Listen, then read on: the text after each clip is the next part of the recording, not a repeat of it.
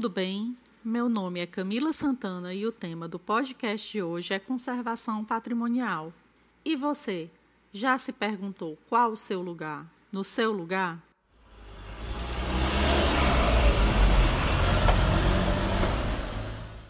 A conservação patrimonial envolve um conjunto de ações necessárias para mantermos as características materiais e os significados de objetos que representam a nossa história e cultura, a nossa memória e identidade.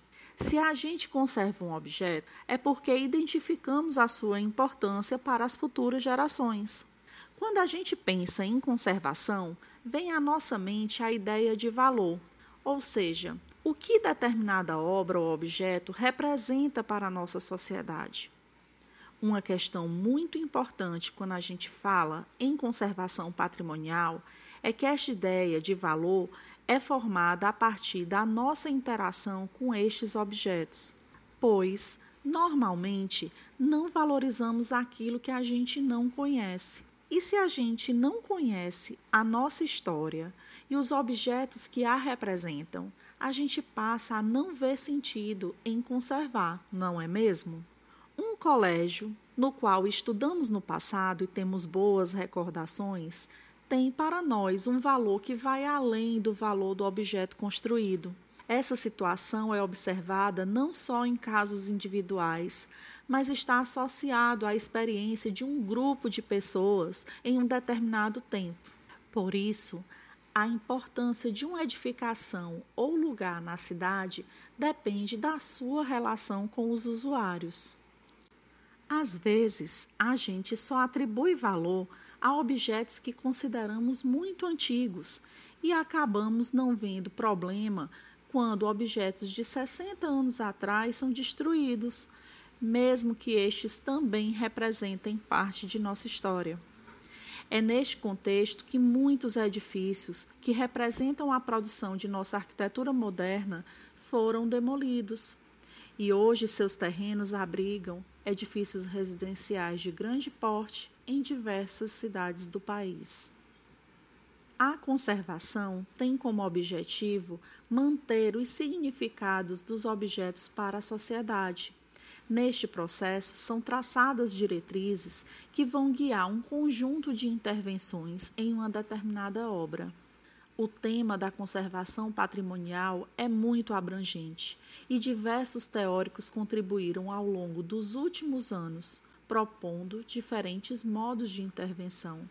Neste sentido, eu gostaria de destacar que os textos de Silvio Mendes Zanchetti sobre conservação patrimonial foram uma referência para este podcast e eu proponho que vocês também busquem ler os textos deste autor para se aprofundar.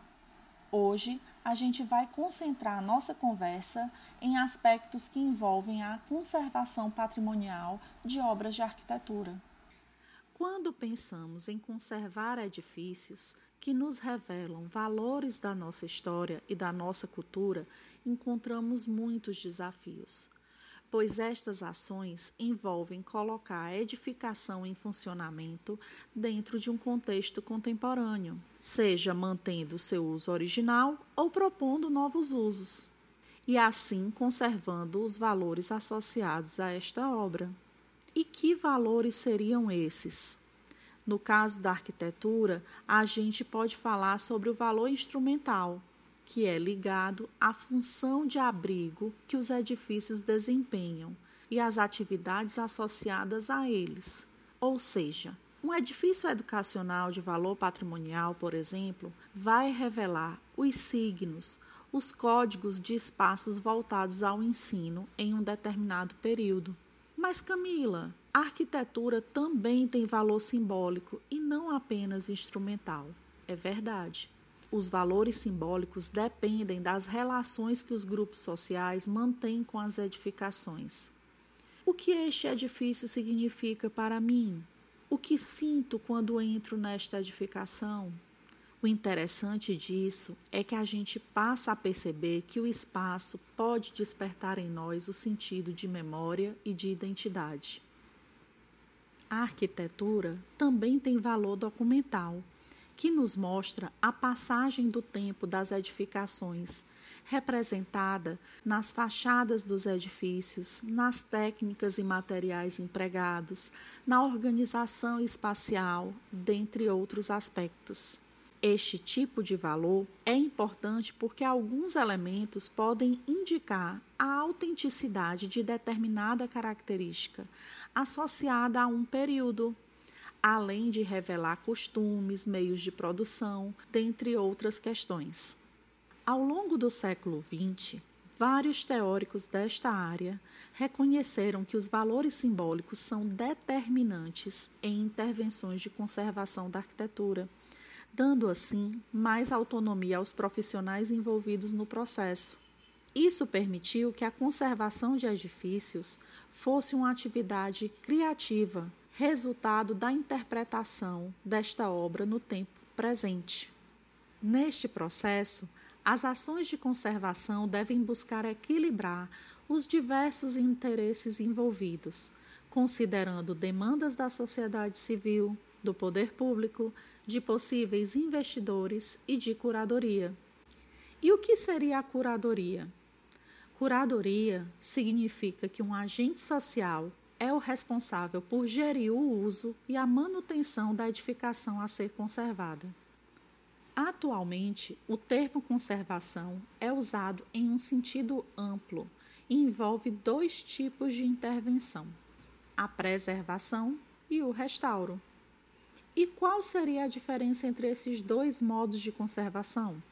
Em ações de preservação, o objetivo é manter o objeto como ele é encontrado pelo conservador, no sentido de se evitar alterações, mesmo aquelas identificadas como danos, pois, em alguns casos, o dano pode indicar a autenticidade de um objeto. A intenção, neste caso, é manter a aparência inicial da obra, mantendo sua integridade. Em ações de restauração, podemos estar diante de situações em que é necessário modificar o aspecto do objeto patrimonial, mas estas mudanças devem ser perceptíveis ao não especialista, ou seja, com a intervenção não podemos produzir um falso histórico o que seria isso? É quando a intervenção de restauro induz o observador a pensar que o espaço ou elemento restaurado é parte autêntica do objeto. É importante destacar que o restauro tem como objetivo dar uma nova visibilidade ao objeto a ser conservado. Existem também outros modos de se conservar os edifícios eu gostaria de conversar com vocês sobre a preservação preventiva e a preservação informacional. A preventiva está voltada para a preservação das condições materiais dos edifícios. Ela é importante para evitarmos danos parciais ou permanentes em edifícios de valor patrimonial. A preservação informacional é um modo da gente armazenar as informações sobre os edifícios. E, em um contexto contemporâneo, isso é realizado através de meios digitais. Os inventários de obras arquitetônicas são um exemplo disso. É muito importante o trabalho de pesquisadores que se dedicam a levantamentos das características físicas dos edifícios, com registro de fotografias, catalogando elementos, técnicas, dentre outros procedimentos, que irão revelar o significado destas obras para a sociedade. No contexto contemporâneo da conservação patrimonial, todos os valores são importantes, pois eles revelam as relações entre a cidade, o edifício e a sociedade. Assim, a integridade de um edifício e sua autenticidade precisam ser reinterpretados a partir do significado que aquela obra tem para a sociedade. Neste sentido, a intenção é buscar a verdadeira natureza dos objetos com a mínima intervenção.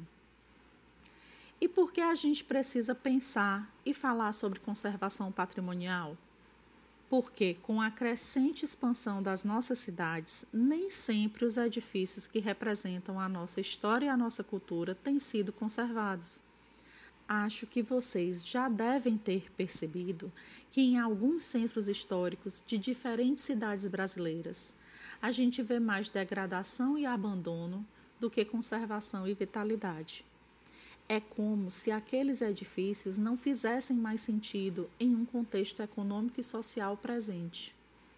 Algumas pessoas percebem estes edifícios como velhos, ultrapassados e que não representam desenvolvimento e progresso. Por isso, este é mais um desafio para as nossas cidades, dentro de uma perspectiva sustentável, em seu sentido mais amplo.